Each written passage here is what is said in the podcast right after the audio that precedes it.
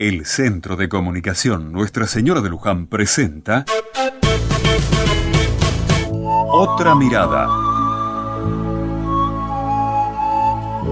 Hoy no quiero decirte mucho más de lo que vengo contando y hablando después de todo este año.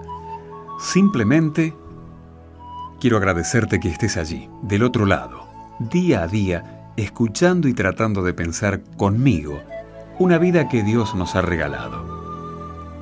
No sé de qué manera despedirás el año, hoy a la noche. No sé con quién lo harás, pero quiero que sepas que desde acá te acompañamos con nuestro cariño y nuestra esperanza. Y te digo que te espero también a partir del año que viene, o sea, a partir de mañana, comenzando un 2012 también lleno de esperanza y de compromiso, de lucha y de descanso. Querido amigo y amiga, seas quien seas, hagas lo que hagas, que Dios te bendiga en este nuevo año.